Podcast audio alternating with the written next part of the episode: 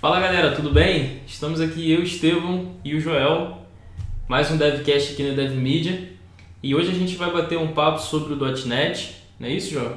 Isso aí. Vamos esclarecer alguns pontos aí sobre a plataforma.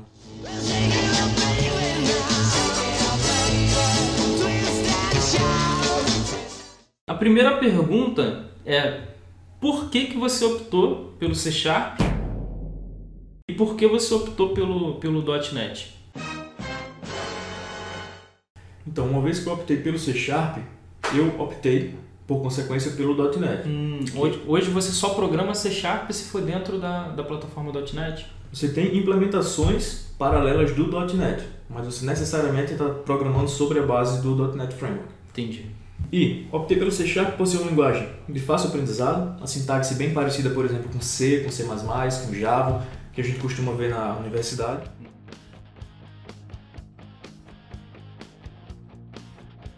E pela é, quantidade de plataformas que você poderia atingir utilizando C Sharp. Hoje Entendi. você desenvolve para web, para mobile, internet das coisas, desktop. Então eu decidi aprender uma linguagem que eu poderia utilizar para diversos tipos de projetos. E questão de ferramenta.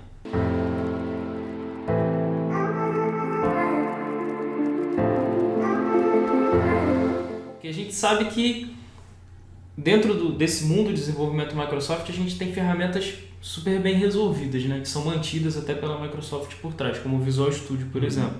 Isso foi um fator decisivo também para você optar pelo C Sharp ou não? Existem outras ferramentas que também podem ser usadas. Sem dúvida foi um fator decisivo, apesar de existirem outras ferramentas né, paralelas de soluções de terceiros, o Visual Studio é o principal IDE do .NET. Entendi. Ele suporta não só C Sharp, como outras linguagens, Uhum. mas assim, concentrando-se no C Sharp, o Visual Studio em si traz todas as ferramentas para a gente desenvolver qualquer tipo de aplicação. E a versão gratuita dele, é importante falar isso, a versão gratuita, que é chamada de Community, contém todos os recursos que a gente vai precisar. Então, dificilmente um desenvolvedor hoje vai precisar investir financeiramente num IDE diferente. Entendi. Mesmo baixando essa versão gratuita, que é Community, né? A gente consegue começar um, um desenvolvimento de uma aplicação web, por exemplo. Tranquilamente, qualquer tipo de aplicação você pode desenvolver pelo Visual Studio Community. Tomada 2. Beleza. Então, assim, pra mim que não vivo esse mundo de desenvolvimento Microsoft, uma dúvida que eu tenho é a primeira é qual é a ligação C Sharp.NET. Quando eu digo que programa em C Sharp, eu estou programando em .NET e vice-versa? Então, é legal esclarecer isso, que muita gente diz, né? Programa em .NET ou programa C Sharp. Uhum. Você programa na prática em uma linguagem e você está utilizando por baixo um framework, que é chamado .NET. Esse framework tem bibliotecas para você fazer acesso a arquivos, acesso a banco de dados, os próprios tipos de dados Uhum. são definidos no .NET Framework. Beleza. Existem implementações paralelas do .NET Framework, como o Mono, que é open source, é uma implementação open source do .NET. Uhum. É, aí no Mono você também consegue utilizar o C Sharp, Entendi. mas de toda forma você está utilizando a linguagem programando sobre um framework. Entendi. Então é importante deixar isso claro.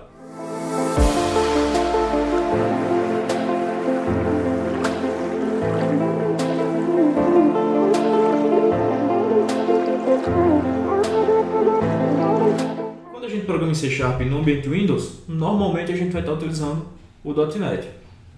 E se a gente for para outros sistemas operacionais, Linux e Mac, a gente pode utilizar o Mono, que é o .NET Open Source, e hoje, mais recentemente, lançado tem o .NET Core, que é uma versão multiplataforma do .NET, produzida e mantida pela própria Microsoft. Hum, legal. Então, como é um assunto é, do interesse da gente, né, a programação web principalmente, dentro do .NET, o que, que eu tenho para programar uma aplicação web?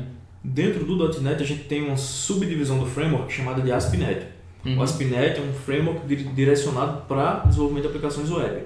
Beleza. Ele tem as classes de base para você fazer requisições, respostas, o que é comum em aplicações web. E o ASP.NET subdivide-se em outros frameworks para cada tipo de aplicação. A gente tem o ASP.NET MVC para aplicações web, sites, né, que a gente já conhece. Uhum. O ASP.NET Web API para web services, RESTful.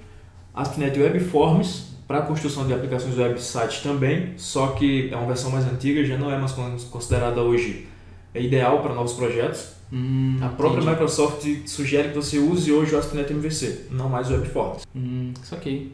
Legal, cara. Ah, ah, ah.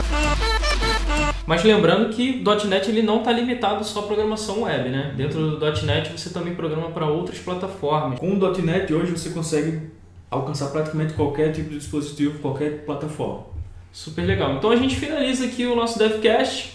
Se vocês gostaram, deixa uma curtida pra gente. Qualquer dúvida que sobre a plataforma, sobre a linguagem, você pode estar utilizando nos comentários também para conversar com a gente. Aí. E é isso aí. Até o próximo.